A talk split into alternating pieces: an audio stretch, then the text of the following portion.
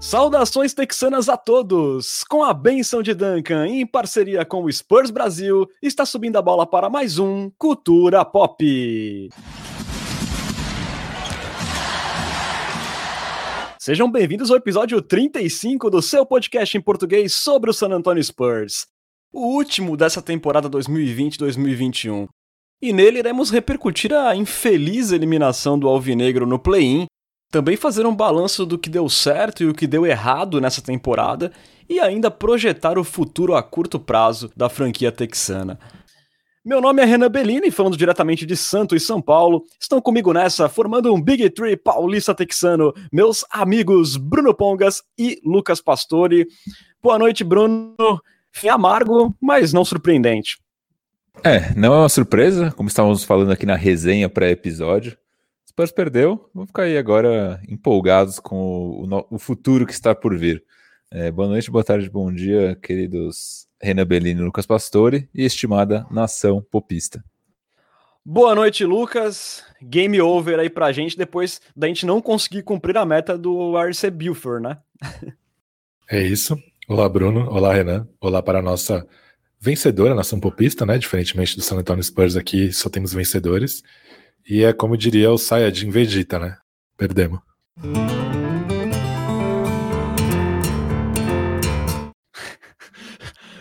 São Lucas Pastore mesmo para colocar o um sorriso no nosso rosto.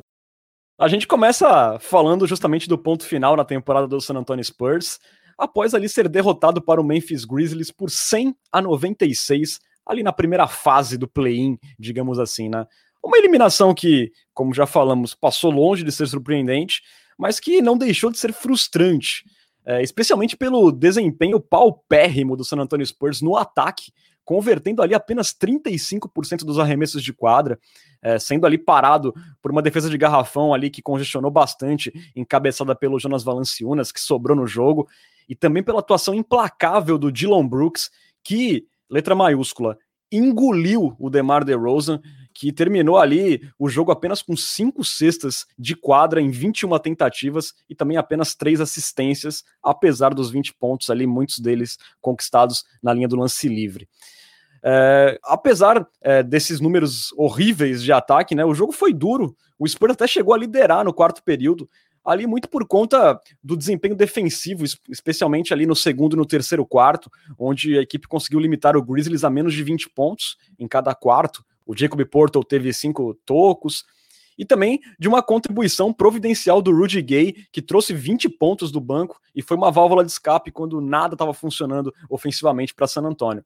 Só que aí na reta final do jogo, o Memphis deitou e rolou no garrafão do San Antonio Spurs, e só o Dylan Brooks, sozinho, depois de tudo que ele fez na defesa, ele ainda anotou oito pontos na última parcial, não tomou conhecimento ali da defesa do Keldon Johnson, e o Memphis saiu com a vitória por quatro pontos. É, Lucas, como a gente conversava aqui na resenha pré-podcast, né? Fica aquele gosto amargo porque foi apenas quatro pontos. É, esteve próximo, o Spurs poderia ter vencido o jogo, mas realmente, né? Quando você tem é, num jogo eliminatório, você tem a dependência do Rudy Gay em 2021, isso, do Rudy Gay carregar o seu ali, ser ali a sua sobrevivência na partida, tem alguma coisa errada, vai ser muito difícil você vencer, né? Sim, é, para mim, esse roteiro foi muito triste por ter deixado o gostinho de que dava, né? Porque o Spurs começou muito mal o jogo, muito mal mesmo. Parecia que o jogo já tinha ido para as cucuias logo ali nos primeiros, sei lá, 4, 5 minutos. A gente tinha falado no podcast de prévia que dificilmente o, o DeMar DeRozan jogar, jogaria mal, mas aconteceu. É, não foi, talvez tenha sido o pior jogo dele pós All-Star Game, ou sei lá, com certeza um dos cinco piores. É, é verdade que ele teve pouca ajuda, é, o Spurs não conseguiu espaçar a quadra direito, principalmente o time titular, as bolas de três que caíram foram basicamente todas do banco de reservas. Mas assim, a gente ir para um jogo decisivo, fora de casa, com o principal jogador do time não tendo sua melhor noite, começando muito mal, ou seja, possivelmente com um plano de jogo que não era o ideal para aquele jogo, desfalcado de um dos melhores jogadores do time. e mesmo assim ter conseguido né, virar o jogo, se recuperar, ter a liderança. É, para mim era muito sinal de que dava para ter vencido esse jogo. É, e isso para mim é o mais triste, né? Se, como eu falei, se o Spurs tivesse feito o que dele se esperava e perdido por 7, 8, 12 pontos, talvez tivesse ficado um gosto menos amargo por ter mostrado ali que, que o time fez o que dava. Mas não foi a impressão que ficou, né? Foi a impressão que dava para ter feito mais. E até acho que depois o Grizzlies ter vencido o Warriors e o Jazz até aumenta essa sensação de decepção, porque, enfim, dava para ter competido melhor com um time que está fazendo isso agora nos playoffs. Então, realmente foi a sensação que fica é bem amarga, para não falar, em vez de ter um gosto de chocolate amargo, talvez um gostinho de cocô.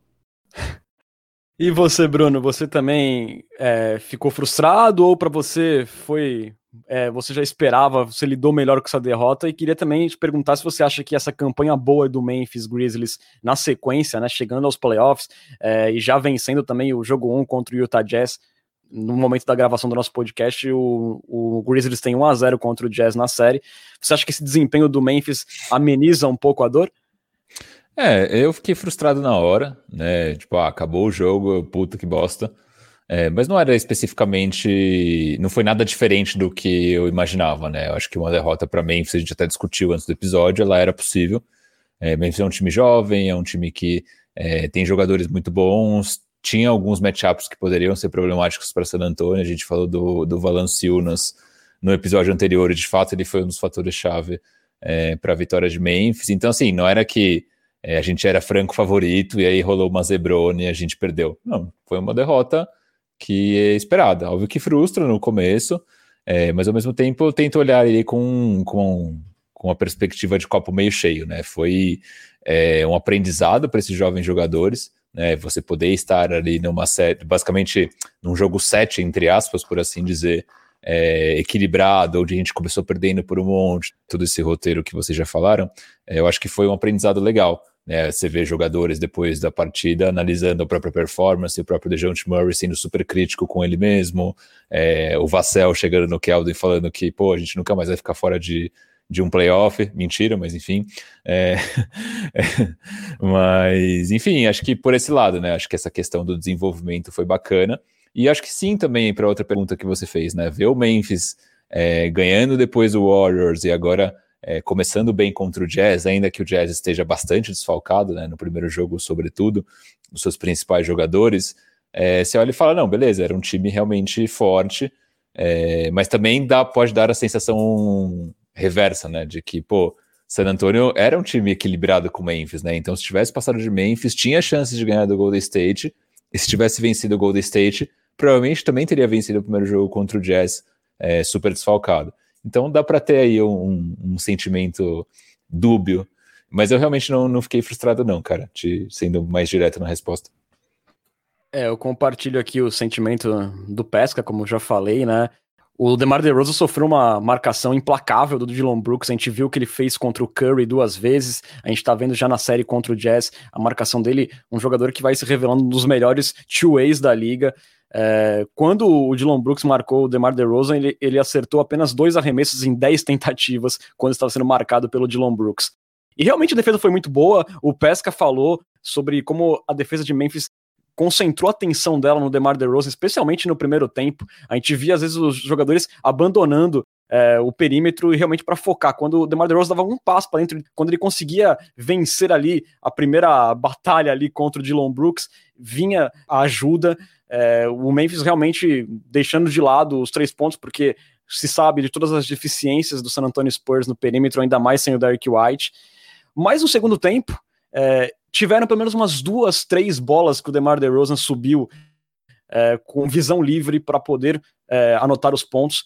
E de repente era isso que faltou, né? Foram quatro pontos, umas duas cestas do DeMar DeRozan é, poderiam ter feito a diferença.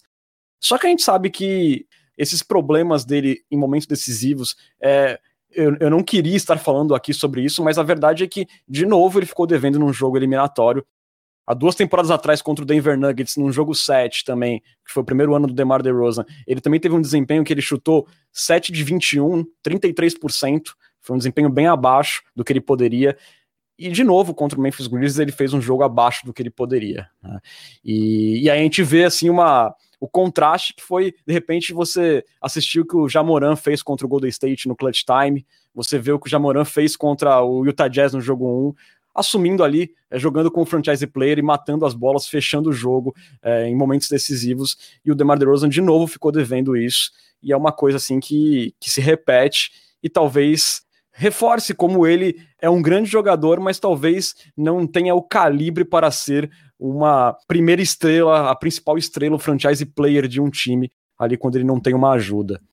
É, dois comentários rapidinho, Renan. É, eu lembro que no episódio anterior eu tinha falado que a chave para San Antonio é, vencer era chutar na bola de 3 entre 38% e 40%. Né? A gente chutou em 35% no geral. Então, isso me decep... uma parte que me decepcionou do jogo foi a, o, o, ataque do San Antonio como um todo. Isso passa muito pelo DeMar DeRozan, na né? eficiência do ataque. É, eu acho que o, o DeRozan melhorou a sua faceta decisiva desde que ele chegou em San Antonio. É, ele tinha ficado muito marcado por isso em Toronto, né? E realmente aquela série contra o Denver, o Spurs não competiu por causa do DeRozan, né? Competiu basicamente por causa do desempenho de outros jogadores, como o Derek White o, e o próprio Rudy Gay, né? Repetindo o cenário do jogo contra o Grizzlies. É, eu acho que ele melhorou e eu acho que, sem dúvidas, o jogo dele contra o Grizzlies foi ruim. Talvez tenha sido um dos 10 piores da temporada dele, com certeza um dos 5 piores desde o All-Star Game. Mas acho que tem um pouco mais de atenuantes, né? Então você olha para o time titular, chutou 8 bolas de 3 e converteu uma. Então eu acho que, sei lá, por todo o que envolve o Spurs e, e o elenco de apoio, eu acho que a, a, atuação é pelo menos menos decepcionante do que foram as contra o Nuggets né, há duas temporadas. É, e até uma pergunta que eu ia jogar para vocês: vocês tinham essa expectativa do DeRozan ser um cara super decisivo? Porque, historicamente, né, não só olhando para o período de San Antonio, mas antes mesmo em Toronto, o DeRozan sempre foi um cara é, conhecido por, pelo forte dele não ser esse momento decisivo. Né? Então, assim, é óbvio que frustra a atuação como foi, ele ter sido engolido pelo Brooks, como o Renan falou, mas isso não necessariamente me deixa surpreso, né? Algo que, de certa forma, você fala, putz, não, realmente, o histórico dele diz que ele é um jogador que vai mal em momentos decisivos. Como que vocês viram isso nesse sentido mais histórico, né? Comparando com outras temporadas? Para mim não era surpreendente acontecer isso, até porque em, ele tá aí na NBA há 11 anos já com vários playoffs e não foi a primeira vez que ele teve atuações ruins em jogos decisivos. É, mas a gente sempre tem um otimismo, né, que a coisa, que a história pode mudar, né? Mas como eu, esse otimismo parece que se apagou de vez em mim, assim. É, é claro que ele teve, como a gente tá sempre reforçando uma marcação excepcional do Dylan Brooks em cima dele, teve atenção, teve ajuda do resto da defesa, mas assim, o grande jogador no momento de playoff, ele eleva o seu nível, ele tem que matar algumas bolas difíceis mesmo para o seu time ganhar, né? Faz parte, o cara, o franchise player, esse é o papel dele também. E isso é uma coisa que eu já criticava no Lamarcus Aldridge, é, várias vezes aqui no podcast já critiquei, e é uma coisa que o DeMar DeRozan também tem, né? Também tem esse problema de não conseguir crescer na hora H, muito pelo contrário, ele tem o histórico até de abaixar o nível na hora H. Então, para mim é muito frustrante, mas também não é surpreendente, infelizmente. É, eu não considero, na verdade, que seja um problema. Acho que se você pegar o melhor jogador de cada time, o DeMar DeRozan com certeza está na metade de baixo da NBA, né? Não, não é, sei lá, top 10, top 15. Eu acho que simplesmente não é uma questão de ah, o cara pipoca, o cara não sabe jogar sob pressão, o cara não, não enfim, esse tipo de coisas. Eu acho que ele não é um jogador bom o bastante para lidar em um jogo decisivo com uma defesa completamente focada nele. É, na temporada regular isso não acontece tanto, né? Claro, você coloca ali o melhor marcador dele, mas você não, coloca, você não cria um plano de jogo específico para conter o DeMar DeRozan, que nem foi claramente o que Memphis fez. Enfim, o Kyle Lowry tinha exatamente a mesma fama, e aí ele foi jogar com o Kawhi Leonard e a fama passou, né? Talvez se fosse o contrário, o, Ka o Kyle Lowry tivesse vindo para San Antonio, o DeMar DeRozan tivesse ficado lá para jogar com o Kawhi, talvez tivesse sido o contrário, né? O DeMar DeRozan tivesse se livrado da fama e o Kyle Lowry tivesse com a fama até hoje. Então não acho que é uma questão anímica assim de que o desempenho dele cai em jogos decisivos ou ele tem dificuldades para elevar seu jogo ou sente momento decisivo. Eu acho só que ele não é um cara bom o bastante para ser o franchise player de um time competitivo que tem aspirações é, grandes em playoffs. Esse é um bom ponto, né? Eu fico pensando, por exemplo, comparando com caras como o Jimmy Butler. O Butler também não é um cara que é um top 15 dentre todos os times da NBA, se você for pensar, e é um cara que em momentos decisivos conseguiu elevar essa régua para um outro patamar. Né? É óbvio que, por exemplo, se a gente pega o Miami do ano passado, era realmente um elenco de apoio muito melhor do que o DeRozan tem hoje. Então, fa esse fator provavelmente pode pesar. Então, a gente tinha ali um Jim Butler, pô, jogando com Duncan Robinson Tyler Hero espaçando a quadra, com Ban Adebayo, que é um cara é, fora da curva. Acho que isso tudo faz a diferença. Mas também é um jogador, é uma estrela, não é uma estrela top 15, mas é um cara que tem conseguido, não só na época de de Miami, mas até antes na carreira, ele levar o, o, o, jogo dele em momentos decisivos. Então, fico pensando se também não tem uma questão de mentalidade do Rosa. Tem a questão talento, entendo, o elenco do Spurs é fraco, que também não facilita, é, mas acho que a mentalidade do DeRozan eu acho que impacta um pouco, sim. Para mim é bem claro que ele sente esses jogos decisivos, né? E, e, dessa vez sim, ele teve uma defesa concentrada nele, mas nas épocas de Toronto ele tinha atenção mais dividida com o Kyle Lowry, né? E eu até fui buscar alguns números dele em jogos de eliminação. É, ele nunca foi o cestinha do time em jogos de eliminação, lá na época do Raptors, enquanto o Lowry, apesar das eliminações, você via ele fazendo jogos de 33, 34 pontos. Então, assim, o DeMar DeRozan, mesmo quando o foco total da defesa não era nele, nesses jogos ele deveu muito lá em Toronto, e a gente vê o cenário se repetir em San Antonio. É, só uma última aqui, o último jogo dele é, pelo Toronto Raptors foi nos playoffs é, contra o Cleveland Cavaliers, né, que eles foram varridos, ele fez 13 pontos no jogo de eliminação, apenas 13 pontos, né, e, e como eu disse há dois anos atrás contra o Nuggets, ele também deveu, a gente viu o Rudy Gay também assumindo o papel naquela, naquela ocasião, Inclusive, é, não querendo fugir muito do assunto, mas eu sinto que eu devo desculpas ao Rudy Gay, porque realmente é um cara assim que ele, a gente não vê ele fugindo da raia nesses momentos, né? Aconteceu contra o Grizzlies, já tinha acontecido contra o Denver dele conseguir tirar bolas da cartola e manter o time vivo. Naquela série sem o Judas contra o Golden State Warriors, na série do Miguel do Judas e que só tinha o Lamarcus Aldridge e ele, ele foi muito importante também para manter o Spurs competitivo naquela série. Então, um cara assim que quando a dificuldade ali, o momento decisivo se apresenta, ele não sente a pressão e eu acho isso bastante admirável no Rudy Gay. A gente fala que ele às vezes tem uma função errada no time de dele ser colocado tantas vezes em situações de post-up é, e não ser usado mais como um chutador, mas é um cara assim que não se omite e não sente né, a pressão nessa hora. Concordo com essa análise sobre o, sobre o gay. É, eu acho que a, o errado é a maneira como a gente usa ele, não necessariamente o, o, perfil dele no, no San Antonio Spurs, né? Eu acho que ele poderia muito bem estar como um jogador que entra em momentos cirúrgicos ou para meter bola de três, ficar paradinho ali e chutar, ou que quase não joga, mas entra em momentos em que nada dá certo. Uma pegada Steve Kerr em San Antonio lá, quando o San Antonio eliminou o Dallas nos playoffs, né? Que nada tá dando certo naquele jogo. Pop colocou o Steve Kerr para jogar e ele basicamente colocou San Antonio de volta. Então, ele talvez numa função como essa poderia ainda ser útil, né? Eu acho que nem necessariamente ele precisaria ficar fora da rotação, é, como era o Kerr na época, mas ser um cara que seja usado como chutador e pare de ser utilizado em situações de post-up, de querer ficar chutando mid-range. Isso também passa por orientação do comando técnico, claramente. Mas ele, como chutador, foi um dos melhores aproveitamentos do Spurs, e ele é um cara assim que ainda tem como contribuir, mas às vezes é utilizado errado.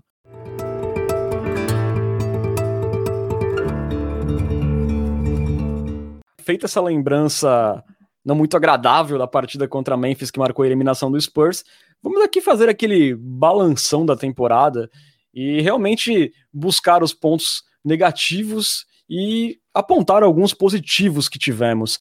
É, Lucas, se você pudesse assim apontar o que mais fez diferença para essa temporada não funcionar, não ser um pouco melhor para o Spurs, se é que você acha que ela não funcionou, mas que problema aconteceu que evitou que o Spurs tivesse uma sorte melhor nesse ano?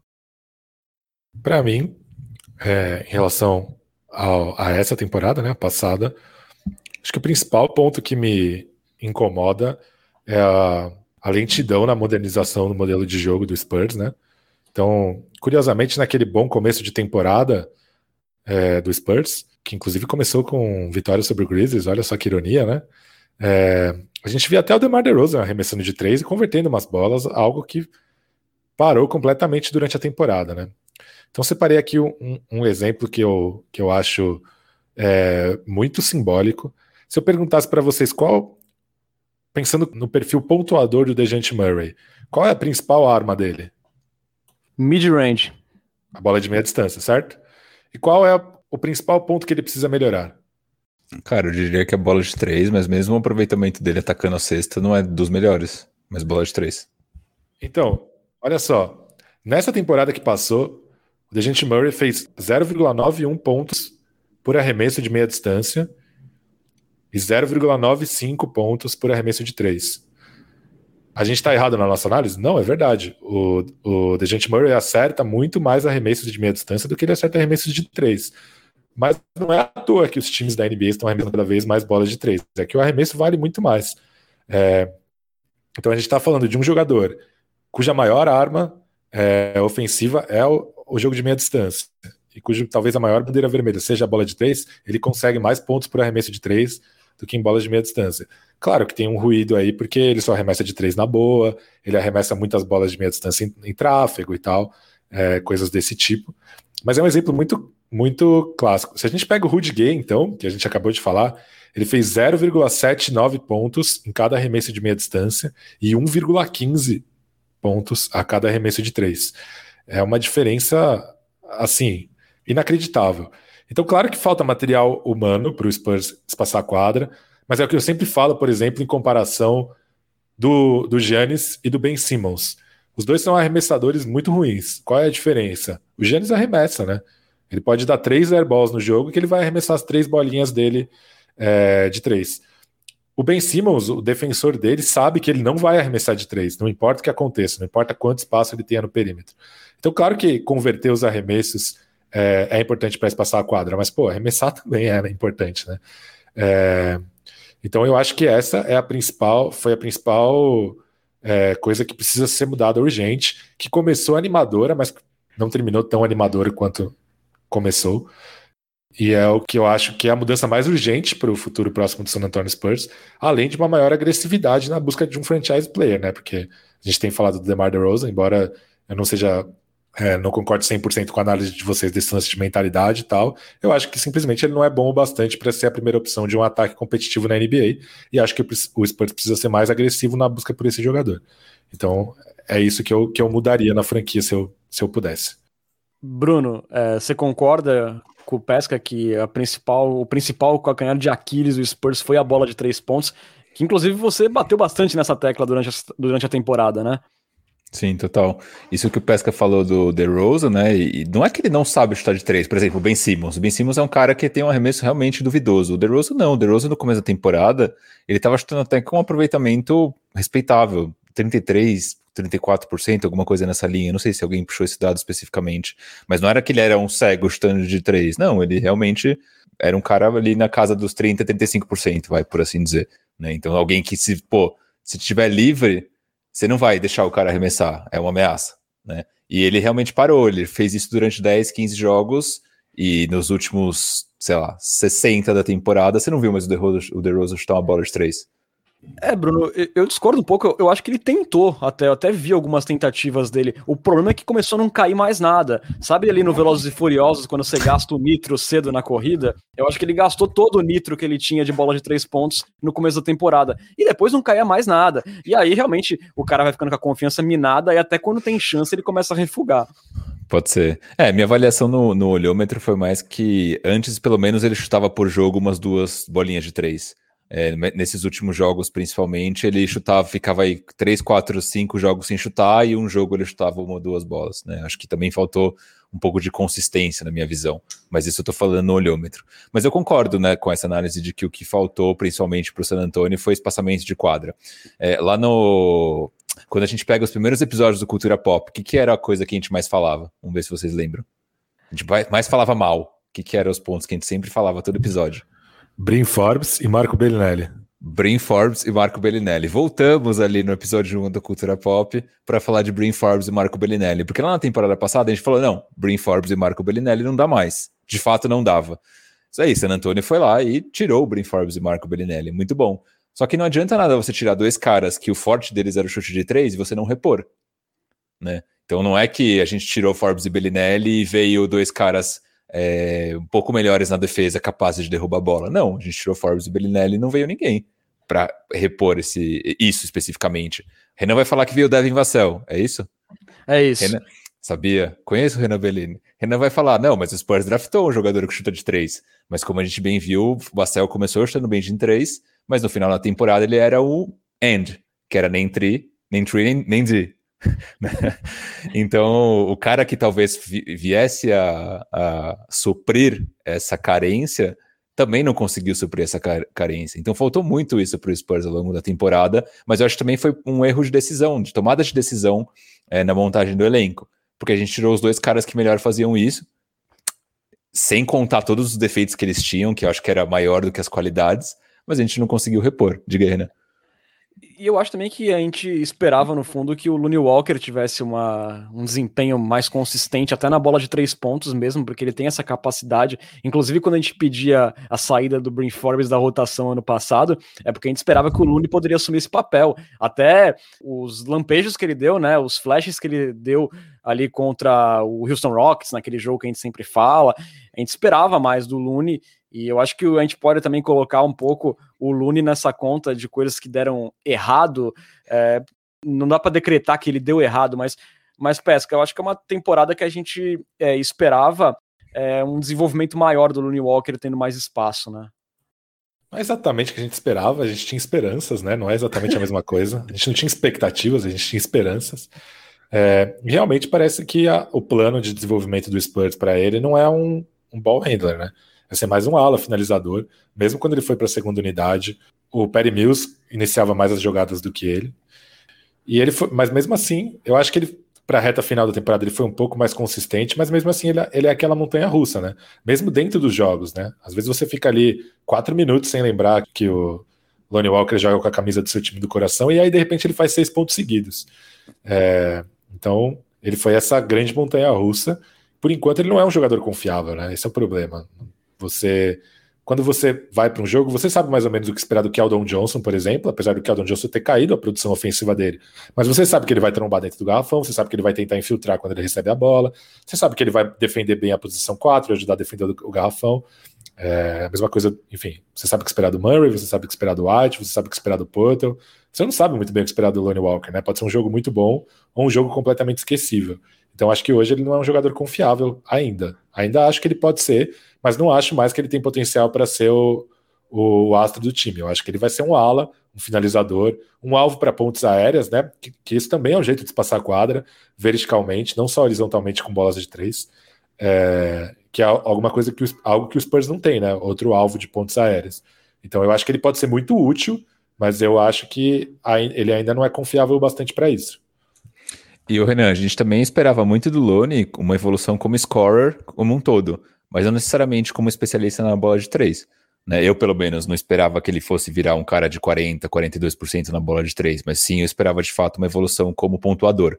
É, dito isso, é, um outro ponto que eu acho que vale, que vale a pena a gente tocar é que San Antonio não precisava de muito para ter tido uma temporada melhor. Porque quando a gente pega lá no começo da temporada, a gente tinha o Perry Mills e o Rudy Gay é, chutando bem de três e tava tudo bem. O time tava caminhando bem, conseguindo ser competitivo nos jogos e tudo mais. Depois teve uma derrapada. Quando o White engrenou, o Perry já tava mal, o Rudy Gay já tava mal, mas só de ter o White ali passando a quadra já tornou o Spurs, o Spurs, competitivo de novo. Então não é que o Spurs precisava, nossa, de três, quatro peças, três, quatro chutadores. Talvez uma peça a mais ajudando a fazer esse trabalho é, teria sido muito útil na montagem desse elenco. Então acho que isso também é o, o, que acaba me frustrando um pouco no resultado final da temporada, porque o Spurs não precisava de nenhuma peça muito mirabolante para ter feito mais uma temporada mais competi competitiva, né? Talvez um, um pequeno ajustezinho ali teria sido suficiente. Então isso acabou sendo um pouco frustrante na temporada como um todo, mas também está relacionado com a bola de três. Se você pega o resultado final da temporada, o Spurs converteu 35% dos arremessos de três que tentou. O Lakers, por exemplo, converteu 35,4. O Heat, que a gente citou como um exemplo de espaçamento quando a gente falou do Jimmy Butler, 35,8. A diferença é que o Spurs não arremessa. Então, o Lakers chutou 31,2 bolas por jogo, o Heat 36,2 e o Spurs chutou 28,4, o número mais baixo de toda a NBA, um dos dois únicos times que chuta menos de 30 bolas de 3 por jogo ao lado do Cleveland Cavaliers. Então, realmente, é, gente, não é que a gente precisa de um Duncan Robinson ou algo do tipo. Acho que só um arremessador mesmo, que vai converter ali duas de cinco, já faria muita diferença. E o Derek White chegou a ser esse cara antes um pouco dele se machucar, né? E, e, quando a gente fala né, da, da bola de três pontos, do chutador, não só pelos pontos que ele vai produzir a partir de arremessos, mas o espaçamento que ele vai criar, que vai permitir infiltrações do DeJounte Murray, do DeMar DeRozan, que são os nossos principais jogadores do time, do próprio Derek White, é, mas são jogadores que não têm como característica a bola de três pontos. O que eles têm em comum é justamente como eles são bons no mid-range, como eles são bons infiltrando. Então, assim, ter o arremessador no time não é simplesmente pelas bolas de três pontos que ele vai converter, mas também pela ameaça, pelo espaçamento que ela causa, né? Eu ainda acrescentaria um outro ponto também é, como problema que o Spurs teve, que na verdade que é uma coisa que para mim é, é até não é surpreendente, é justamente a rigidez do Greg Popovich com as rotações. Eu acho assim que é, houve períodos que poderiam ter sido feitas tentativas com o próprio Lucas Samanik, é, mas é, nesse período aí que Perry Mills não estava acertando nada, ele começou muito bem. Talvez fosse, fosse esperar demais que ele mantivesse aquele aproveitamento maluco, impressionante do começo da temporada, onde ele foi até cogitado como possível candidato a sexto homem da NBA. É, e mesmo quando o Perry Mills estava amassando o aro, a gente não viu tentativas de repente você subir a altura do time. O Pop se manteve ali naquela rigidez, sempre com aquela mesma rotação, sem mudar aquilo. E o Spurs ficou meio travado nisso. E, e, conforme o desempenho nas bolas de três pontos, o, des, o, desempenho individual de alguns jogadores foram caindo, o time foi caindo junto. Claro que teve é, a questão da Covid, que atrapalhou demais no meio do caminho, no momento que o time estava mais acertado, acho que foi o melhor momento do Spurs na temporada, aquele, aquele momento antes da Covid acontecer, que foi quando tivemos vários desfalques. Aí depois, claro, a lesão do White prejudicou muito, mas eu também colocaria essa, essa falta de flexibilidade do Pop é, com, a, com a rotação um problema também nessa temporada. É, eu acho também, né? A gente falou bastante disso ao longo do, dos culturas pops é, que era um cara que o Pop foi muito teimoso, poderia ter insistido talvez com algumas outras rotações, poderia ter usado mais o Samanit, mas ao mesmo tempo a gente olha para o elenco e não é que San Antonio também tinha muitas opções assim é, para consertar os nossos problemas, né? Quando a gente olha para a bola de três, beleza, a gente tira o Mills, a gente coloca quem? Tá, a gente pode fazer alguns ajustes na rotação e encaixar o Vassell. Só que o Vassell, em muitos momentos da temporada, chutou ali abaixo de 35%. Então também acho que é, acho que o elenco de San Antonio era uma Brasília 7-4 na mão do Lewis Hamilton, sabe? Acho que não tinha muitas coisas, muitas vezes, que o Pop poderia fazer. Eu acho que ele tentou pouco, isso é fato, mas coisas que poderiam resolver nossos problemas muitas vezes não funcionaram. Caso de Vassell, por exemplo. Né? Mas de fato concordo com a sua análise eu acho que a gente teve algumas situações contra Dallas, com o Porzingis arremessando muito por cima do Keldon, contra Sixers, que era um time extremamente físico, e a gente tomando uma surra nos rebotes. Eu acho que passa por você fazer ali um ajuste, você passa um Looney Walker para a posição 1 ali na, na armação da segunda unidade, traz um Devin Vassell para a quadra para aumentar o tamanho, traz um Samanik para fazer um matchup ali contra o Porzingis, é, esses experimentos. E eu acho que essa temporada do Spurs, por ser uma, uma, temporada sem expectativas, ela pedia esses experimentos, sabe? A gente sabia que a gente não ia muito longe. E a gente vai falar mais para frente sobre os contratos, os aspirantes, mas acho que um medo que eu tenho é justamente de que a gente veja uma repetição disso na próxima temporada. Sim, eu senti um quê de falta desse esse quê de professor Pardal no pop nessa temporada, realmente. É que eu não acho que é nenhuma questão de experimento você mudar a rotação, né? Eu acho que o melhor time em quadra para você ganhar do Dallas é diferente do melhor time em quadra para você ganhar do de Detroit, que é diferente do melhor time em quadra para você ganhar do Clippers. Acho que chega até a ser um pouco arrogante você ignorar quem tá do outro lado da quadra na hora de você planejar sua rotação, ou planejar quem colocar em quadra, ou reagir ao que tá acontecendo no jogo. Então, acho que não é nenhuma questão de experimento, eu acho que é só uma maneira subótima de competir mesmo. Sim, eu, eu acho que passa por aí a parcela de culpa do, do Greg Popovich nessa, nessa temporada do Spurs. É, senhores, falar agora sobre o que deu certo, os pontos positivos. O que, que você acha, é, Lucas, que a gente pode olhar ali com carinho e falar: nossa, isso foi bom, isso é uma, é uma luz no fim do túnel, algo que o Spurs pode usar para a próxima temporada, que foi um avanço interessante nesse ano? Para mim, a parte otimista da temporada é o desenvolvimento de jogadores, né? Que apesar de muitas vezes a gente criticar o conservadorismo no lançamento dos mais jovens, É, a gente não pode negar que o Spurs tem muito sucesso desenvolvendo jogadores. É, eu acho que os jogadores, a, talvez tirando o Mills e o Gay, que já estão numa idade muito avançada, a gente pode falar que todos os jogadores da rotação apresentaram melhoras em graus diferentes é, em relação à temporada passada, talvez com exceção do White também, que teve uma temporada bem acidentada, né? Mas a gente fala do, do Dejante Murray, eu acho que talvez seja o caso mais expressivo de melhora em relação à temporada passada. O Keldon Johnson é difícil avaliar se ele realmente melhorou na temporada passada porque ele mal jogou, mas é, já é um jogador pronto para competir na NBA. O Porto, a mesma coisa. Acho que até o DeMar DeRozan dá para colocar nessa nesse balaio. O desenvolvimento dele como playmaker, desde que ele chegou em San Antonio, é realmente bem impressionante. Foi a melhor temporada da carreira dele nesse sentido, estatisticamente, né? Não é uma opinião, é um fato. É, o Samanit, quando pisou na quadra, contribuiu bem. Então eu acho que esse é um, um, uma coisa que tá, tem funcionado em San Antonio. É, eu acho que, claro, que é frustrante para a gente quando os novatos não entram em quadra, principalmente quando numa temporada quando a passada, em que claramente eles eram as melhores opções. É, a passada, digo, a anterior, não essa que acaba de acabar, mas é, seja do modo controverso é, ou não, seja do melhor modo ou do modo que a gente mais gosta ou não, mas o desenvolvimento de jogadores funciona muito bem em San Antonio. Então, acho que esse é um pilar que é muito importante continuar desse modo para as próximas temporadas. E você, Bruno, você concorda com, com o Pesca? Você aponta outro ponto positivo aí? 100%, 100%. Eu gostei muito de, de como alguns jogadores evoluíram. Eu achei bacana a evolução do Keldon, embora ele, é, uma vez que as defesas começaram a manjar o estilo de jogo do Keldon, ele teve, começou a ter um aproveitamento muito mais baixo. Mas acho que é um cara que tem um potencial absurdo. Né? Já, demonstra, já tinha demonstrado isso na bolha, nessa temporada confirmou. E acho que tem ainda um campo para continuar crescendo no jogo. Eu gostei da evolução do Murray ainda que o desenvolvimento mais forte dele tinha sido esse, tenha sido esse mid-range, eu acho que ele evoluiu muito como jogador, cuidando da bola, na armação, é, como um armador principal mesmo, pegando rebote, dando assistência, a leitura de jogo dele melhorou muito, a afobação na quadra dele melhorou muito, então acho que é, é, é um outro jogador também que teve um salto bacana de qualidade. Você ia falar, Renan? Manda ver. Não, eu ia falar sobre o Murray, essa parte de cuidar da bola, né? É, ano passado, né, na última temporada, ele teve uma média ali de 2,10 assistências para cada turnover. Nessa, o número foi para 3,10 assistências para cada turnover. Ele foi o segundo melhor do time atrás só, só do DeMar DeRozan, quer dizer, criando mais e cometendo menos erros, né?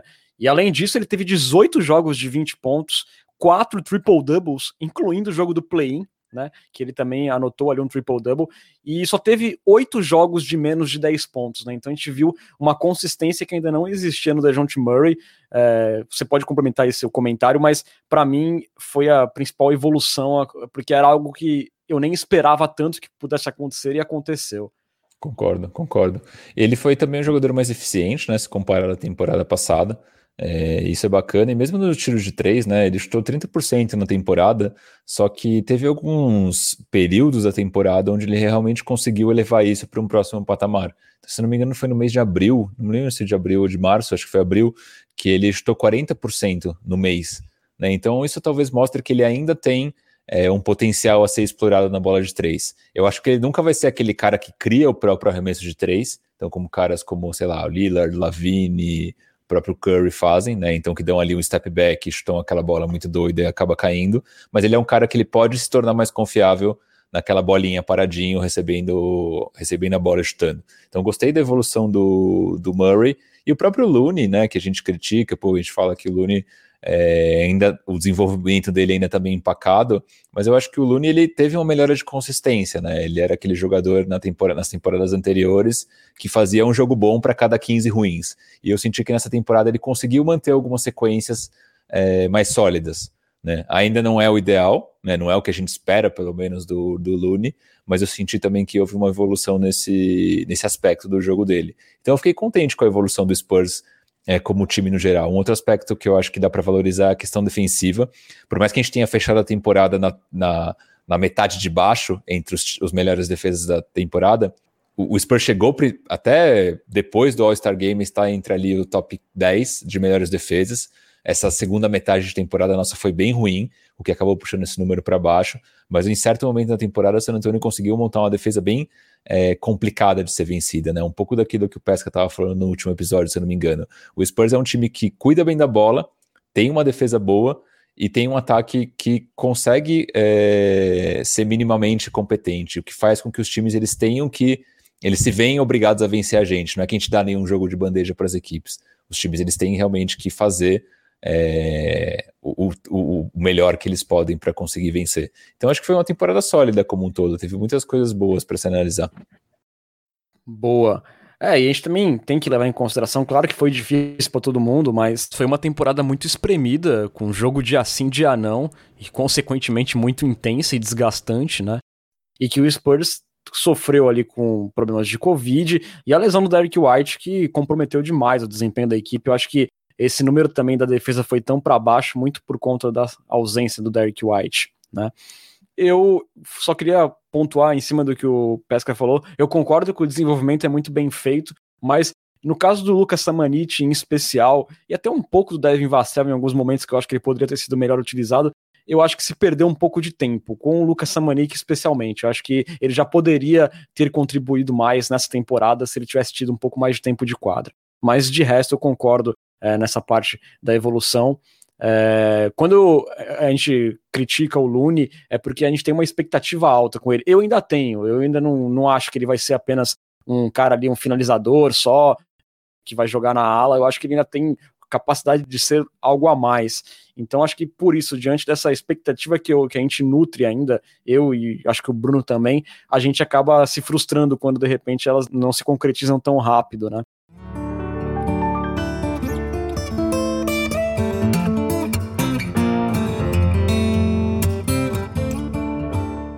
Vamos agora falar sobre decisões que o Spurs tem a tomar, e são algumas, será uma off-season bastante agitada. A gente vai falar mais para frente com mais detalhes sobre cada contrato, mas assim, a gente dá agora para fazer um balanção, fechar a conta, a gente dá uma passada por cima, relembrando que o Spurs teve a 12 segunda pior campanha da liga e, e, portanto vai chegar aí no draft aí com 86% de chances de conseguir a pick número 12, muito provavelmente, na pior das hipóteses, o Spurs terá a pick número 12, ali com uma chance de 7.86 de conseguir uma top 4, né?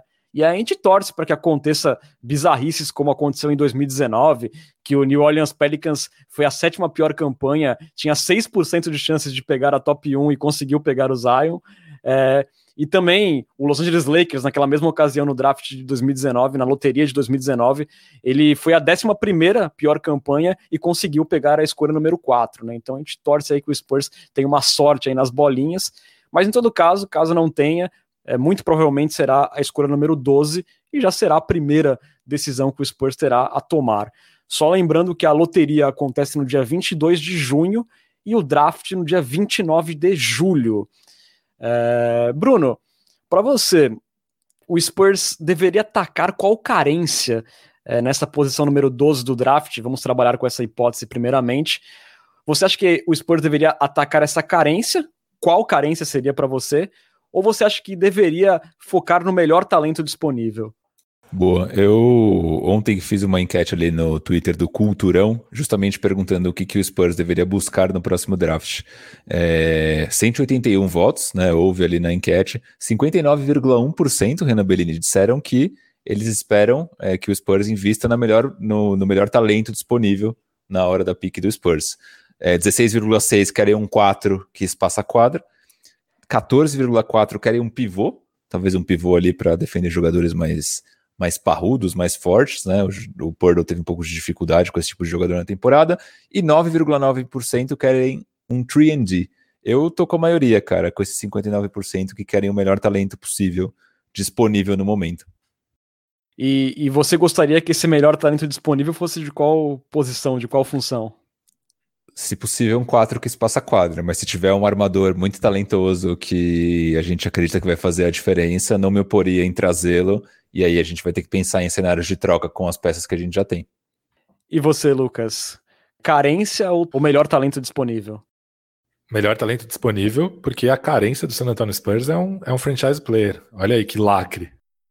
E diante disso, Lucas, é, você acha que vale a pena cogitar a possibilidade de tentar subir no draft diante dessa urgência do Spurs em buscar um franchise player? Com certeza. É, esse foi um dos pontos que eu mudaria. Eu acho que assim, naturalmente a gente se apega aos jogadores do time, principalmente os draftados, mas eu acho que tá na hora do Spurs não se apegar mais a jogadores de mediano para bons. Não é desse tipo de jogador que o Spurs precisa. E esse é um tipo de jogador que, um, o Spurs encontra muito facilmente, né? Então, todo draft o Spurs consegue valor de NBA. É muito difícil o Spurs gastar uma escolha em um jogador de primeira rodada, principalmente um jogador que não vi no jogador de NBA. Que eu pensei agora, assim, de cabeça, eu lembrei do James Anderson e do livro Jean Charles só. É, o, e o Spurs tem encontrado jogadores de valor até nos não draftados, né? Como é o caso do Gary Neal, por exemplo, ou do nosso grande projeto Drew Banks nessa temporada. É, enfim, muito porque, hoje em dia, é muito é, não é que é muito fácil, mas assim, antigamente, numa NBA de posições mais bem definidas, um coadjuvante de cada posição precisava ter suas próprias características, né? Então o pivô precisava proteger o aro e defender o, o poste baixo, o armador precisava ser ágil, defender o, o armador adversário e organizar o ataque, o armador precisava pontuar, o ala precisava chutar de três, Hoje não. Hoje em dia, um coadjuvante, não importa a posição em que ele está, ele precisa ter versatilidade defensiva e saber jogar bem sem a bola. É, o Patrick Beverly faz isso na posição 1, o Sérgio Baca faz isso na posição 5. Jogar sem a bola, não necessariamente arremessar. O Potter é um jogador que joga bem sem a bola, com a movimentação dele, com os, as screen assists. O Draymond Green talvez seja o melhor jogador da NBA sem a bola, é, por causa da, dos ângulos é, do pick and roll que ele faz com o Stephen Curry, e ele não chuta de três.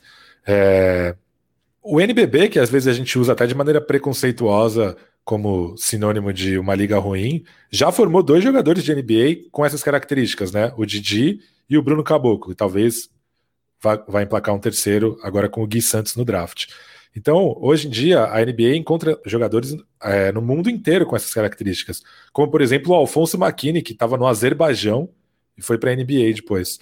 É, então é muito fácil encontrar coadjuvantes hoje, por isso que eu acho que o Spurs não deve se apegar a eles e deve sim ser muito agressivo, é, usando todos os ativos possíveis na busca de um, de um franchise player, seja trocando por um jogador que já está na NBA ou buscando um, uma escolha melhor no draft. Acho até que o Warriors, talvez influenciado pela experiência Wiseman, esteja disposto a trocar essas escolhas.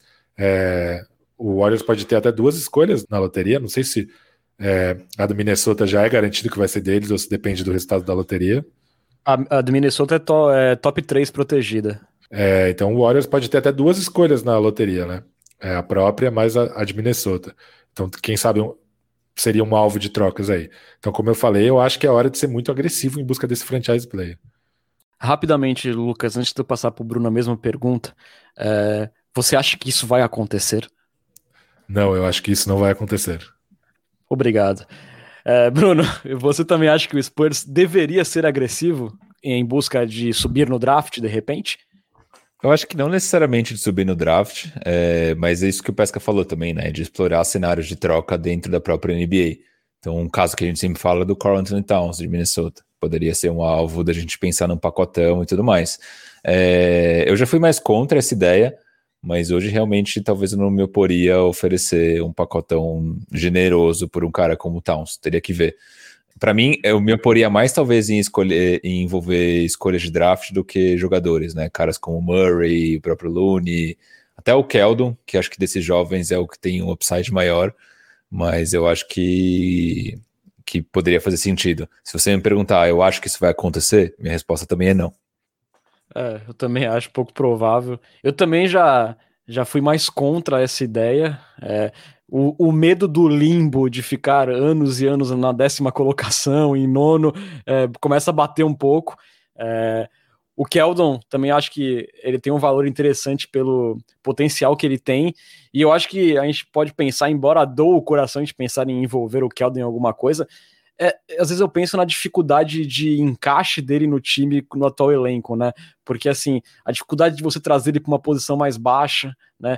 É, a gente viu isso no jogo contra o Grizzlies, ele vindo marcar jogadores de perímetro, e a gente viu como ele foi abusado pelo Dylan Brooks. Será que ele vai se tornar um defensor mano a mano que nem é um Que nem é um grande jogador ofensivamente, né? Pelo contrário, um jogador com uma eficiência baixíssima. Então também tem, tem essa, esse questionamento, a gente vai falar agora da parte dos contratos, de como que a gente vai montar, né? Porque um ponto que a gente acabou não falando dos pontos negativos e positivos foi a questão da altura desse time, né?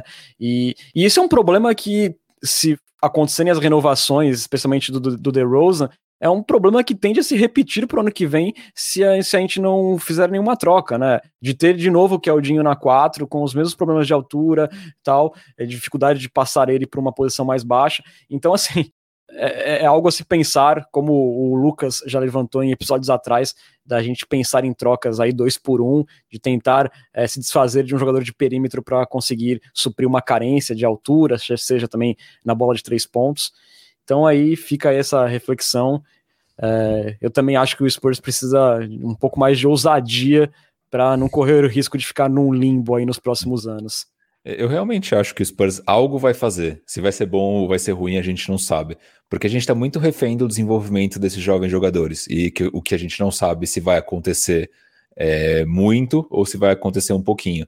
Né? Então, por estar nesse limbo de, pô, a gente está aqui décimo, nono, e refém de esses caras evoluírem, eu acho que o Spurs se vê meio que obrigado a fazer algo, né? Agora o que vai fazer é meio difícil prever. Pode ser trazer Laurie Markkinen por um salário de 84, como pode ser tentar um movimento mais é, agressivo na free agency, que eu acho mais difícil, mas enfim, algo vai acontecer, se você perguntar qual é meu feeling. É, eu isolando pro Spurs não, não fazer nenhuma loucura por Laurie Markkinen, pelo amor de Deus. Bom, vamos então falar da questão aí dos contratos, né? Dando uma passada rápida. A gente vai aprofundar isso mais para frente, mas para a gente fazer nosso balanção aqui da situação do Spurs no momento. O Spurs entra nessa off-season aí com 54,7 milhões na folha salarial em contratos garantidos. São os contratos ali do Murray, White, Porto, Keldon, Looney, Vassell e Samanik. E desse jeito, né? Tendo apenas 54,7 de contratos garantidos, a equipe terá mais de 50 milhões disponíveis para trazer agentes livres ou então renovar os contratos que expiram. E não são poucos. E vamos começar então pelo mais importante de todos, que é o do DeMar DeRozan, agente livre e restrito. É a grande decisão da off-season do Spurs. Se oferece um contrato para o DeMar DeRozan, um contrato alto. É... Lucas, para você, depois dessas três temporadas dele, comandando esse time, sendo importante no desenvolvimento dos jovens também, mas de certa forma um pouco decepcionante nos playoffs, isso é uma opinião particular minha. É, para você, vale a pena renovar com o DeRozan aos 32 anos e por quanto? Acho que vale, por um salário parecido com o que ele ganhava nessa temporada, a não ser que o Spurs consiga um jogador melhor para esse papel de franchise player, o que acho que não vai acontecer. Então, eu acho que vale a pena manter o DeRozan para que o time mantenha um patamar de competitividade. Mesmo correndo o risco aí de ficar num limbo travado em nono, décimo? Acho que é melhor ficar num limbo travado em nono, décimo do que num limbo travado em décimo segundo, décimo terceiro. Então. E para você, Bruno? Você renovaria com ele e por quanto? Eu renovaria. Eu gosto do o salário que ele tem, na faixa do que ele tem hoje, é um salário legal. É, minha única condição, talvez, que eu acho que isso poderia gerar um impedimento com o jogador, seria que o terceiro ano fosse uma team option.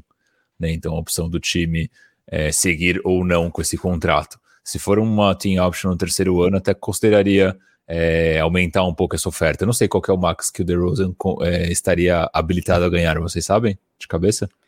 Se eu não me engano, 34 milhões eu vi. Eu, anual. Eu, eu consideraria chegar em algo na casa de 30 milhões desde que o terceiro ano fosse team option. Se não for team option, acho que um contrato de três anos na casa de 22 poderia estar interessante.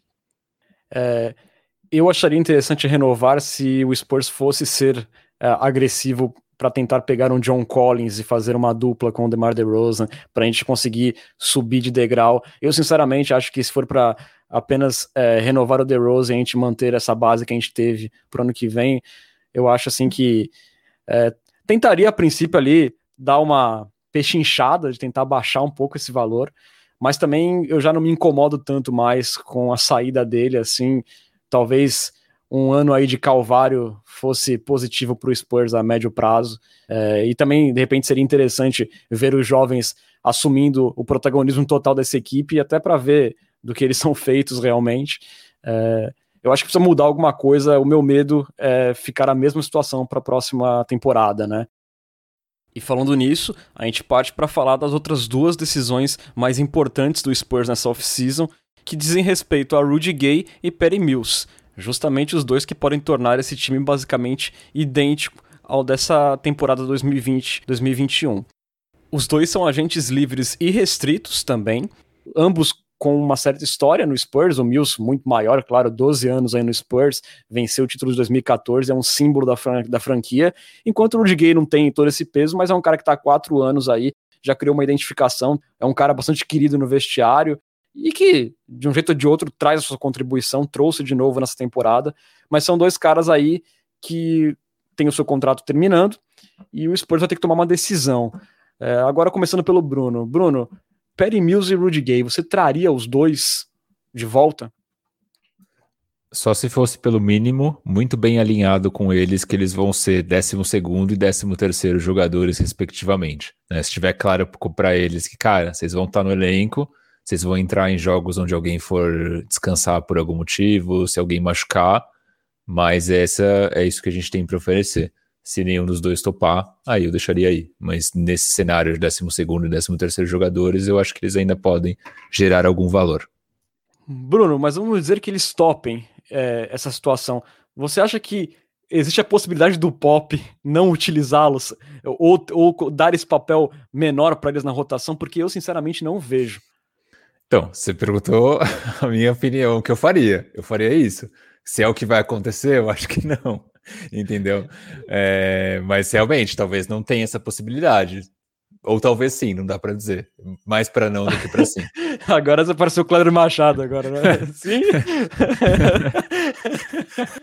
mas, mas, mas é, é, o que eu gost... é o que eu gostaria que acontecesse. Eu também gostaria que, eu acho que eles têm o seu valor, eles poderiam, até pelos anos de serviço, é, continuarem, serem mantidos aí por um valor mais baixo de salário. O problema é que eu não vejo uma situação onde o Pop tem dois veteranos aí com essa história, com esse reconhecimento na liga, digamos assim. Eu não vejo situação que o Pop não usa esses caras aí por 17, 20 minutos. Eu gostaria muito que o Perry Mills terminasse a carreira no Spurs, mas assim, se ele tem mais uma temporada aí amassando o aro, que nem foi essa segunda metade dessa última temporada, e o cara continua jogando 20 minutos e tirando oportunidade de desenvolvimento para Trey Jones, para Darren Vassell, para o próprio Lucas Samanik, se a gente pensar em aumentar o time, é, dependendo da formação que a gente utilizar, aí eu não acho vantagem, né? Então, eu acho que diante disso, a minha opinião, eu não renovaria, mas...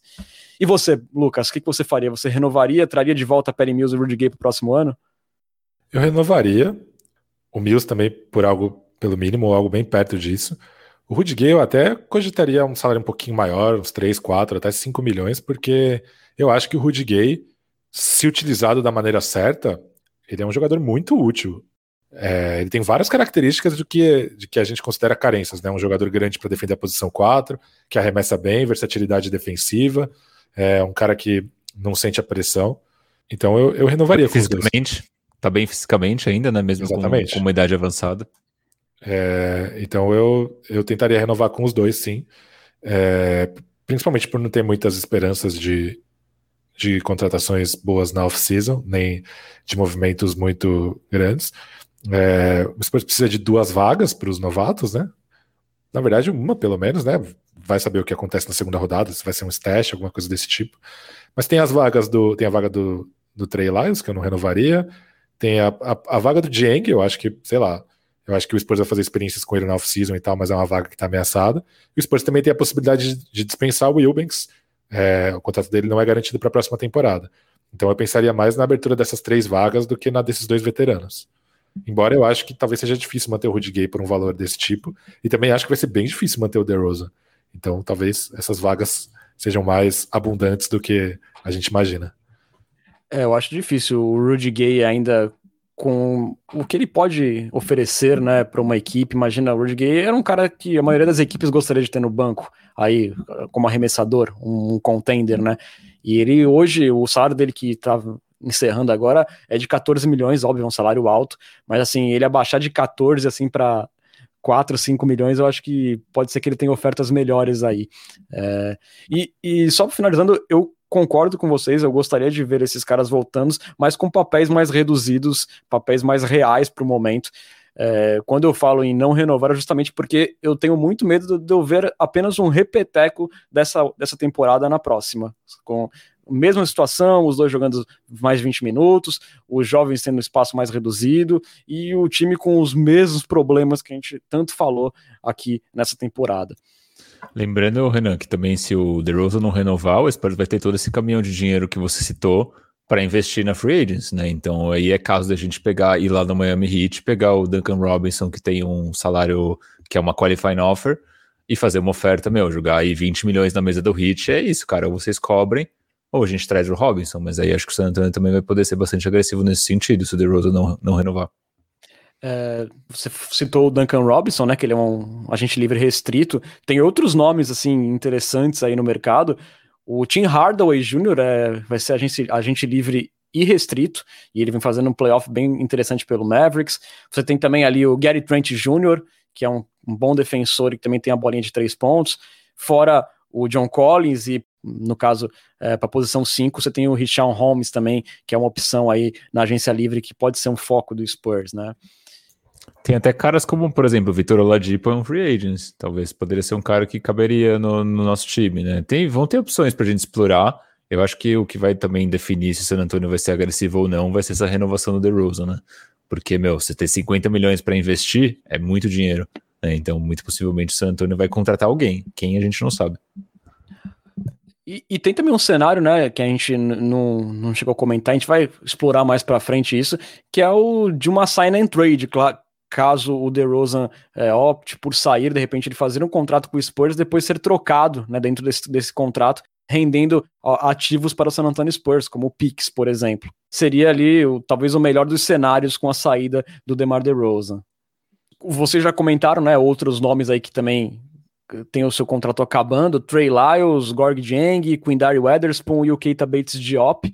Tem aí o Drew Eubanks com o contrato não garantido e o, também o Daquan Jeffries, né, que foi adicionado aí no, é, no final dessa temporada regular, também aí tá na mesa. Desses todos, senhores, Trey Lyles eu espero que vá para bem longe, mas desses todos aí, eu acho interessante o Gorg Dieng, eu acho que pode ser testado ainda, eu acho que é um cara que pode ser útil. E o Keita Bates Diop, eu gostaria de vê-lo no elenco, eu confesso para vocês, eu acho que ele é um cara assim que mostra um potencial como defensor, pode aprimorar ali a sua bolinha é, de três. Eu achei um jogador interessante para o Spurs manter no elenco. Você gosta dele, Bruno? Cara, ele teve bons minutos em San Antonio quando ele jogou, né? Mas uma amostragem muito pequena, muitas vezes em garbage time. Teve alguns jogos que ele jogou quando tinha jogadores machucados que ele foi bem.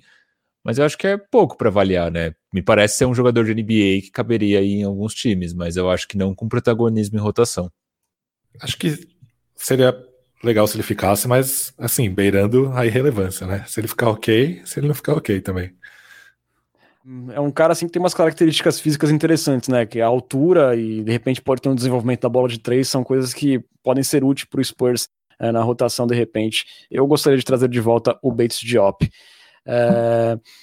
Bom, senhores, acho que fechamos, né? Por hora, nosso bate-papo um pouco mais superficial sobre esses contratos. A gente mais para frente, mais próximo da agência livre, a gente vai fazer um episódio um, dedicado especialmente a essa questão de free agents, de contratos. Então, por hora, fechamos aqui e vamos caminhando aí para nossa parte final do nosso podcast, que é justamente um momento muito aguardado, porque é o último, é o finale do nosso famigerado Minuto Forbes finale. Pode ser que esse não seja o último Minuto Forbes, né? Porque vamos supor que a gente vai gravar lá na frente, o Milwaukee avança nos playoffs, ainda dá pra falar do Forbão mais algum episódio, né? Ou você não, já quer cortar de vez nosso ah, Minuto chega, Forbes? Chega de Forbes, vai. Hoje falando temporada inteira do Forbão e agora no não, final os caras querem cortar. Já perdeu não, o efeito novidade e tal. Ninguém, ninguém ouve mais o Minuto Forbes, o pessoal avança. Temos grandes fãs de Minutos Forbes. Minutos Forbes é um momento icônico do, do nosso podcast. Do, e não é mais Bring Forbes, é Playoff B, né? Playoff B, Playoff B. Mas concordo, já, já deu Minuto Forbes, a gente vai ter Minuto Lyles na temporada que vem. Fato é, É, dois jogos do Forbão nos playoffs até agora, né? 13,5 pontos de média, então Forbão elevando o nível quando realmente se precisa dele, né? Mostrando que de fato é um grande jogador. 58,8% de média de aproveitamento nos tiros de quadra, 50% na bola de três em playoffs. Então, Forbão é realmente um impacto muito positivo. Três rebotes e mais nove de plus-minus né, nesses dois jogos aí contra o Miami Heat. No último jogo, Renan Bellini, quer saber a statline de Brin Forbes no último jogo? Ah, manda esse statline aí que o último jogo foi feroz. Então vamos lá. Estão está preparado, Lucas Pastore? Sim, eu estou preparado. 22 pontos, 8 de 12, 5 rebotes, mais 22 de plus-minus. Quem que é The Rose na fila do pão? É assim que se eleva o nível nos playoffs, hein? É, e, foram, e foram seis bolas de três pontos, né? Um negócio inacreditável. É, Miami Heat, que morte horrível, né? E quem foi o cestinha do Heat nesse jogo? Quem foi? Deu Wayne Dedmon. Olha aí como, Olha aí. como a NBA clama por Spurs nos playoffs. Como diria CPM 22, o mundo dá voltas. é, rapaz. Fechamos aí o nosso finale de Minuto Forbes. Se o Milwaukee chegar na final, desculpa, pesca, mas vai ter Minuto Forbes edição extraordinária, tá bom? Mas eu acho que não vai acontecer. É, em todo caso, vamos seguindo agora sim para nossa maravilhosa e queridíssima Coyote Talk. Coyote Talk. A gente abre aqui com uma pergunta dele, Lucas Pastore. Ué. Que é isso? Pois é, ele estava ali no chat do, dos Coyotes Prêmios e resolveu mandar uma pergunta para ele mesmo. Ele mandou, ele no passado mandando uma pergunta para Lucas Pastore do futuro, dizendo assim: O que acontece se o Pinóquio falar, meu nariz vai crescer agora. O que acontece, Pesca? Explica pra gente esse paradoxo do, do Pinóquio. É, eu realmente não sei, por isso que eu perguntei. É, é uma, é uma dúvida que me atormenta a cada, cada minuto em que eu estou vivo. Realmente, porque de fato é, não faz sentido. É, ficou, paradoxo. É, é, é, é, um paradoxo tipo do ovo da galinha, né, cara? É meio complicado, né? Da, da, da famosa tela azul. Exatamente. Exatamente. Porque ele, se, é, se ele falar que o nariz dele vai crescer agora, é uma mentira, né? É uma mentira, cara. É uma mentira. Mas o nariz é, dele vai crescer. Se torna verdade. Exatamente. Psh, isso aí, isso aí é nível, in, nível Inception com o Leonardo DiCaprio de explosão mental. Pois é. Falando em Inception, eu assisti esse final de semana Tenet, que é o novo filme do Nolan, que fez o Inception. É na mesma pegada, então fica aí a dica. Cinema, cultura cinema. É, o Franklin Richelli que ele fala assim: alguém contra o retorno do Sacre? Sacre, para quem não sabe, nosso ouvinte novo, é o Sacripanta Kawhi Leonard. E aí, gente, vocês são contra, são a favor? Ah, mas esquece essa merda aí, velho. Vai lá, pesca. Me conta o que você contou na, no, em off. Eu não quero a volta do Kawhi Leonard de, de jeito nenhum. Mas se ele quiser, eu quero. Esse é, essa é a mentalidade. Estou nessa também. É, é uma situação complicada que o San Antonio Spurs se encontra, mas eu nem vou precisar responder isso porque isso não vai acontecer. Para mim é uma discussão vazia e sem, e sem relevância, porque não vai acontecer. Apenas é. isso. Falando no Sacripanta, né, o Jabari Young, que foi um dos caras que mais é, colocou ali, ali lenha na fogueira, né, no jornalista lá dos Estados Unidos, quando o Sacripanta estava é, naquele burburinho de deixar San Antonio, ele jogou hoje ali uma bait no, no Twitter, falando que se o, o Clippers for varrido pelo Mavis, provavelmente o Leonard vai querer sair do, do, do Clippers. E ainda colocou ali falando que o Spurs deveria chamar ele para uma reunião, porque vai que, vai que ele topa voltar. Não, seria muito engraçado nessa situação, né? Porque o cara saiu quando o Spurs estava numa situação melhor, né? Tipo, é agora que a gente tá mais por baixo. Ah, quer saber? Pô, vou voltar pro Spurs, né? Até que era legal o San Antônio. eu acho impossível essa situação, gente. Desculpa. Mas se tiver, a gente vai. Não sei como a gente vai pagar essa promessa, mas a gente vai fazer alguma coisa relacionada à música Rita, né? Talvez todos nós cantando e tal, porque algum dos nossos Coyote Prêmio lembrou que Kawhi Leonard é a Rita do San Antonio Spurs, e se ele voltar, a gente perdoa a facada. Então fica aí. A gente faz um, um episódio especial chamado Volta Rita que eu perdoo a facada. Sim, boa. O Matheus Gonzaga, a.k.a. Layups and Trees, a.k.a. o maior fã vivo Jacob Purdle na galáxia, ele fala assim: essa aqui dá para a gente responder no pique. Pensando na free agents é, barra draft, barra trocas, vocês têm uma lista de alvos pensando nas nossas necessidades? Acho que a gente falou um pouco disso já, né? Acho que Para mim, um, um quatro espaçador de quadra seria o melhor dos mundos. Que não seja Laurie Markkanen, tá? Que o, o Leopão adora o Markkanen. Por favor. Seja, ou seja, Anthony Tolliver. vamos sonhar, vamos sonhar com John Collins e acordar com Anthony Tolliver. Tem essa chance aí, tem essa chance aí. É, de novo ele, Matheus Gonzaga, ele fala para a gente opinar sobre o apelido Sacricorne, que seria uma junção de sacripanta com popcorn. O que vocês acham desse apelido? Essa foi criação minha após o, o jogo 1 aí do Clippers com o Mavericks, no qual Judas teve uma, um desempenho medonho, apenas três arremessos aí no último período. É, foi, é, um, é um bom nome, é um bom nome. Até aproveitando também depois a ótima tirada ali, se não me engano, foi do J. Kelmer, que ele falou assim que quando a vida cobrar o seu preço contra Judas, ele vai acabar em Sacramento e aí eles podem é, personalizar aquele uniforme do Sacramento Kings que está escrito Sacktown, vai virar Sacritown. Mas não fica, não fica melhor em português? Pipoca Uai? Pipoca Uai, legal também, gostei. Gostei. É verdade, é verdade, também é boa. Mas eu acho que eu gosto do Sacricorn também, Sacricorn que tem a junção, né, do Sacripanta com, com Popcorn. Mas os dois funcionam bem.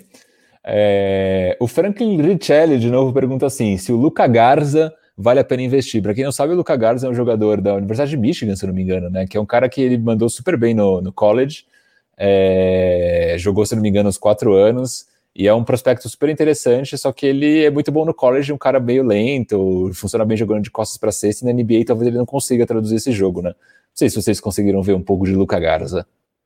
Eu não vi muito, mas sei que tem essa bandeira vermelha da, da velocidade lateral, e também tem a bandeira vermelha do cacófono, né? Eu ia falar isso, cara. É, é, vai ser meio complicado falar o nome desse cara uma temporada inteira, meu. Um jogador, um jogador cujo nome é, inclui cagar, acho que não pode ser muito bom, né? não tinha pensado por esse lado, mas realmente tem esse ponto aí. Vocês lembram quando o São Paulo quase trouxe aquele jogador argentino, o Caraglio? Cara, Milton Caraglio, que deu aí crise de riso no amigão. É que tem uns nomes bons, né? Tem aquele cara, jogador de rugby da França, que é o Luiz Picamoles. Pica-moles, grande pica-moles. enfim, enfim. É, dizem que o Garza, o Cagarza aí, ele tá para provavelmente vai sair como undrafted ou no final do segundo round. Então, acho que vai passar do Spurs. Se for undrafted, quem sabe a gente não pode convidar ele para uma Summer League, né? Futuro, futuro rei da NBA. Futuro rei da NBA. O Henrico Perseu manda assim: é, qual a melhor posição para chorar pelos resultados dessa temporada? Qual pagode, desculpa, sem esporas, representa melhor nosso fracasso colossal? Essa bola está com o Lucas Pastore. É, a posição acho que tem que ser Spring Love, né? Não tem como muito fugir disso. E o pagode, eu, eu escolhi aqui o Sorriso Maroto, a música se chama Ainda Gosto de Você, que é bem aquele climinha que a gente vive com Spurs, né? A gente ainda gosta do Spurs, mas mas por causa de coisas que aconteceram no passado, né? Então a letra vai assim: Ainda gosto de você, eu não escondo de ninguém. E ainda gosto de você, o teu amor me faz tão bem. E eu não encontro uma saída de você me libertar. E a solução para minha vida é a gente se acertar, draftando um franchise player para nós, né? Quer dar uma palhinha da música, Pesca, só para alegrar nosso ouvinte? Eu vou, vou inclusive com sotaque carioca, assim, ó. Ainda gosto de você, eu não escondo de ninguém. Ficou bom? Ficou bom? Ficou bom, ficou ótimo. Muito, depois cara. Vai, depois a gente vai, vai perguntar aí é, pro Yuri Colonese se tá aprovado o sotaque carioca de, de Lucas Pastore. Exatamente, muito bom. Somos muito bons de sotaque. Lembrando que o paulista não tem sotaque. Brincadeira. O, o Emanuel pergunta assim: qual é o jogador que você. Esse a gente já falou um pouquinho, mas vou ler é, só porque é uma pergunta de um Coyote Prêmio. Qual é o jogador que vocês querem ver jogando na posição 4 do Spurs na próxima temporada? Na minha opinião, é fundamental trazermos alguém maior para jogar ali alguém que melhore nossa capacidade de pegar mais rebotes na defesa sem perder qualidade no ataque. John Collins é meu sonho, mas duvido que ele venha. Quem seria o preferido de vocês para jogar na 4 na próxima temporada? O meu é o Gênesis Atentocumpo. eu, eu, eu abraço o nosso Coyote Premium nessa, John Collins. Eu gostaria do John Collins, mas não sei ainda. É... Giannis Antetokounmpo também. Enfim, mudando de assunto. É, J. Kelmer, na opinião de vocês, qual o jogador mais subestimado da história do Spurs e o mais superestimado. Eu confesso que eu não acabei não, não pensando nessa, não sei se vocês chegaram a pensar. É, um que eu acho bem subestimado pela, pela importância que ele teve, apesar de não ter tido tanta importância nos times campeões. Mas o Michael Finley é um cara bem pouco lembrado pelo que ele fez em San Antonio, né? Ele foi um cara bem importante, assim. É, por exemplo, o Robert Horry, claro que tem um arremesso decisivo de um título, mas a trajetória deles não foi tão diferente no Spurs, né? Eles, eles também tiveram é, o melhor, o auge fora de San Antonio e contribuíram para times legais. É, superestimado? Não sei. Difícil, hein? Difícil. É, buscar de, cabeça aqui é complicado. Mas eu gostei da, do Finlay, realmente. Foi um cara muito importante pro Spurs em 2007. Superestimado Jack Vogel, talvez? Não, Jack esse... Vogel era ruim só. Não, mas, mas a gente falava. Ele jogava muito tempo, né? É, Sim. porque não tinha muita opção. Não, e falava, não, mas é que ele tinha uma defesa interessante ele era horrível, cara. Putz, eu sofria com o Jack Vaughn, cara. Era aqueles caras queridos do pop que, é, que era difícil da gente aturar. Pode ser, cara. Gostei. Muito obrigado por essa lembrança aí, viu, Lucas? O Spurs teve uns armadores bem ruins, né? Teve Chris Quinn jogando algum, algum, alguns anos em San Antonio. Eu lembrei de um jogador agora, pensando alto, que foi o Speed Claxton, né? Eu não sei se vocês chegaram a pegar o Speed Claxton, mas ele jogou ali em 2003 super bem, acabou jogando na final o jogo é, decisivo contra o Nets. O Spurs estava, para quem não lembra, né, aquele jogo ali de 2003 contra o Nets, que o Duncan quase fez um quadruplo duplo. O... Fez. Não, ele... quase. Quadruplo não, duplo, quase. Ele... Ah, não, não fez, ele, fez, fez, ele fez, fez, ele fez e roubaram. Só não foi contado, foi roubado, foi roubado o nosso, nosso Tim Duncan. Mas naquele jogo, o Spurs não jogou bem, né? O Spurs passou ali sufoco quase que a partida inteira. E o Parker não estava bem naquele jogo e o Claxton entrou e acabou meio que salvando o Parker no vinho de tudo ali. E é um cara que quase ninguém lembra, né? Então, um jogador importante, jogou pouco em San Antonio, mas acho que teve uma presença, uma presença legal. Superestimado, não lembro de não consigo lembrar agora, mas vou pensar. Apesar, é, apesar do, dos bastidores complicados, como o próprio Lucas trouxe no episódio anterior, eu acho que o Gary Neal pode ser um cara desse aí também, né? Subestimado. Ele foi importante, é, dando sobrevida pro Spurs naquela série, naquele arremesso famoso contra o Grizzlies. E ele jogou muito, jogou bem na, na final contra o Heat em 2013. É, se não me engano, foi no jogo 3, é, ou foi no, foi no 5, agora não tô me recordando. É, o Danny Green derrubou várias bolas, mas ele também foi importante, derrubando várias bolas de três pontos. Também foi um cara interessante ali como chutador. Teve até aquela polêmica do, do game over nesses playoffs, vocês lembram disso? Qual? Que em um jogo contra o Dallas, é, naquela série que foi a sete jogos, o, o, depois de uma bola de três do Gary Neal, o, o Tim Duncan foi flagrado olhando para o banco falando game over. E aí era um, era um negócio super não Duncan, né? O, o, pessoal de Dallas usou isso como motivação e tal. Mas depois o Duncan tinha falado que eles tinham uma disputa dentro do elenco para falar para ver quem era o melhor arremessador do time. Aí tinha o Tim Gary Neal e o Tim Matt Bonner. E o Tim Duncan era Tim Gary Neal, e por causa do jogo importante, ele tava falando do game over pro Tim Matt Bonner. Super besteira, assim, não sei porque eu lembrei disso, mas é isso. Boa. A gente gosta de, de aleatoriedade também. É, é é, às, vezes é, às vezes é muito chato falar só do, do presente, é, real, nu e cru. Se o presente não é bom, falemos do passado. Teve o, o Paulo Lyra falando assim: Pensando apenas nos jogadores jovens que temos no momento, quais são as principais funções e posições que o Spurs tem que se preocupar na free agents para equilibrar o elenco? Acho que a gente falou um pouco já, né? Para mim, um quatro espaçador de quadra, talvez um pivô é, também não cairia mal, né? Para ser ali um backup mais físico, talvez do Purdle. É, e arremessadores. Arremessadores, vocês. Quase tudo, né? É, de certa forma, sim. É, eu, eu, acho que não tá na hora do Spurs pensar o elenco assim. Por enquanto, o Spurs acho que tem que acumular ativos e jovens jogadores até achar o seu cara. E aí, a partir daí, com, construir o, o, time ao redor dele. Até porque o Spurs tem, tem, tem jogadores que podem jogar bem sem a bola em praticamente todas as posições hoje. Então. Boa. Lucas, é, e diante disso, tu acha então que é, se de repente a gente não conseguir trazer o John Collins, por exemplo, que seja o mais tentador, vale mais segurar esse cap space aí e aguardar uma oportunidade de, de troca aí para absorver um contrato ruim com escolhas de draft? Eu sinceramente nem gosto muito da, do John Collins, mas sim, eu acho que acho que sim, em vez de gastar em, sei lá, dois jogadores medíocres esse cap space, é melhor ter é, a flexibilidade para de repente, por exemplo, absorver um contrato ruim em troca de escolhas de draft ou fazer coisas desse tipo. Eu, eu gosto dessa ideia, não sou também o maior fã do, do Collins, não, mas enfim, vamos ver o que vai rolar. É, eu acho assim que se mantiver o DeRozan, eu acho interessante você ir no Collins com tudo. Agora, se, por exemplo, o DeRozan sair, aí eu acho que não vejo muito sentido em trazer o Collins. Aí eu acho melhor você acumular escolhas, é, tentar ir absorver um contrato ruim numa futura troca.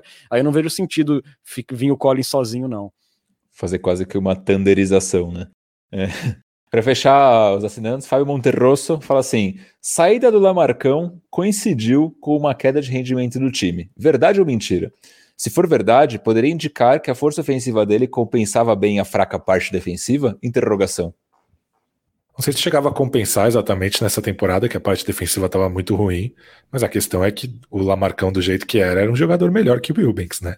Então eu acho que sim, a, a saída dele foi uma das coisas que, que fez o time cair de desempenho na segunda metade da temporada. Até o, o Leopão, nosso mago estatístico, trouxe ali que o net rating do Spurs melhorou muito com a saída do Aldridge, mas eu acho que ele teria muito valor para esse San Antonio, né? Nesse num jogo de, como o que foi o de Memphis, né? Que o San Antonio perdeu. Eu acho que ele teria muito valor, por exemplo, é, ofensivo, num jogo onde o Spurs estava completamente afogado ofensivamente.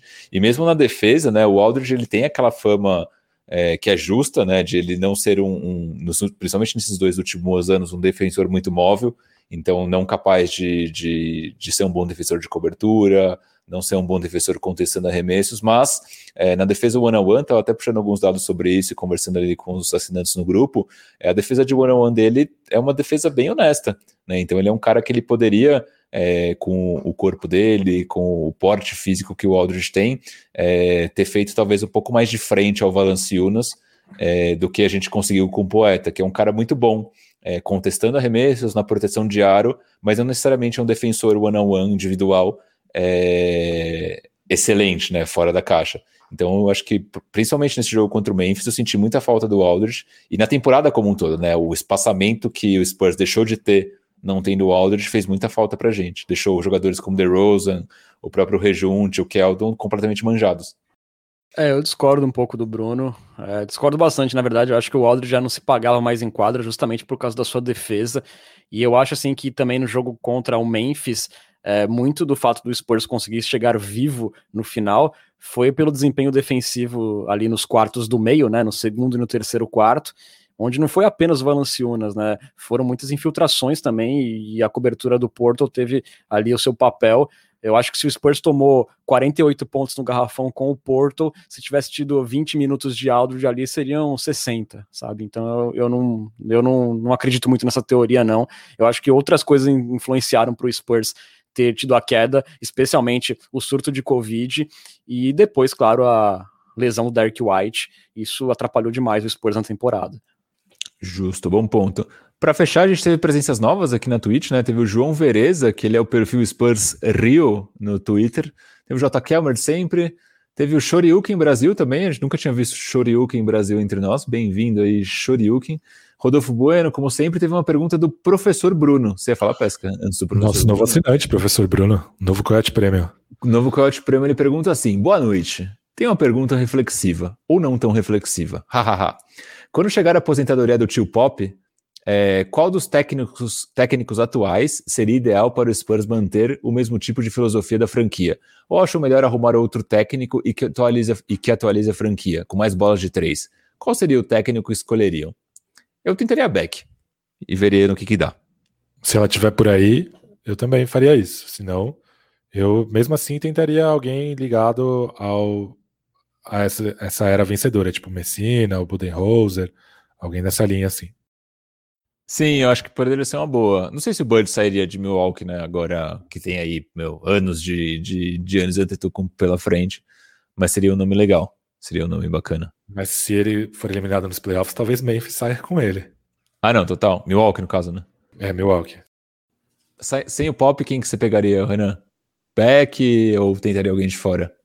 Beck, Beck, com certeza. Eu estou bastante ansioso para ver a Beck nessa posição de treinadora principal no Spurs. Não só por ela ser mulher, mas pela competência que ela tem e pelo espírito que eu, que eu vejo ali, ali na beira da quadra. Tem bastante de pop na Beck, né? Mas eu acho que seria, uma, seria interessante ela é, à frente de qualquer outro nome. Esperamos que não a teimosia. Exatamente. Bom, galera, você pode seguir o Cultura Pop nas redes sociais. Estamos no Twitter, no Facebook, no Instagram, no arroba Cultura Pop Pod. Mesmo endereço da Twitch, onde você pode assistir às nossas gravações e também apoiar o Cultura Pop. Assinando nosso canal lá, você vira um Coyote Premium e ganha benefícios exclusivos, como estar com a gente num grupo de WhatsApp, dar pitacos em nossos roteiros, mandar perguntas em áudio para a Coyote Talk e também ganhar emotes exclusivos para interagir no chat da Twitch.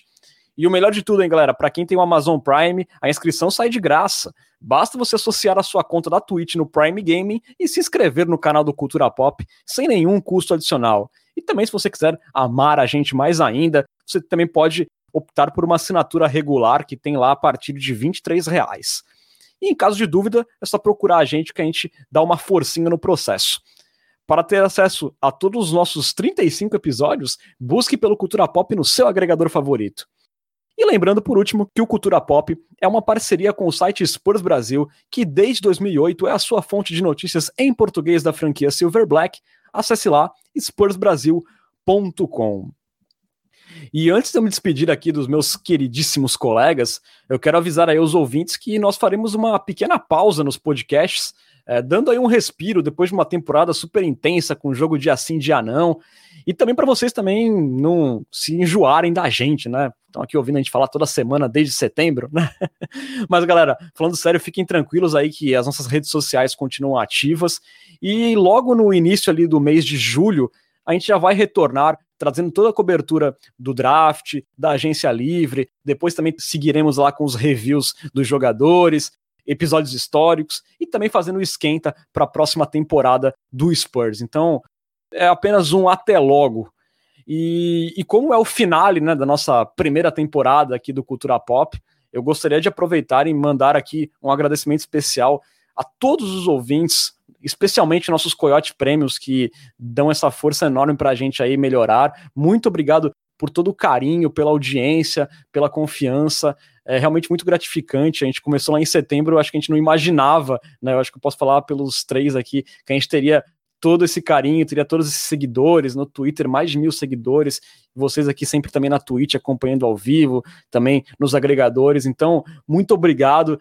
Uh, a temporada não foi das mais felizes para o San Antonio Spurs, mas compartilhar os momentos dela com vocês tornou tudo muito mais leve, muito mais divertido. Então, muito obrigado, um muito obrigado gigante para toda a nação popista. E obrigado a vocês, meus queridos colegas. Valeuzão, Bruno, foi um prazer ter feito esses 35 episódios com você.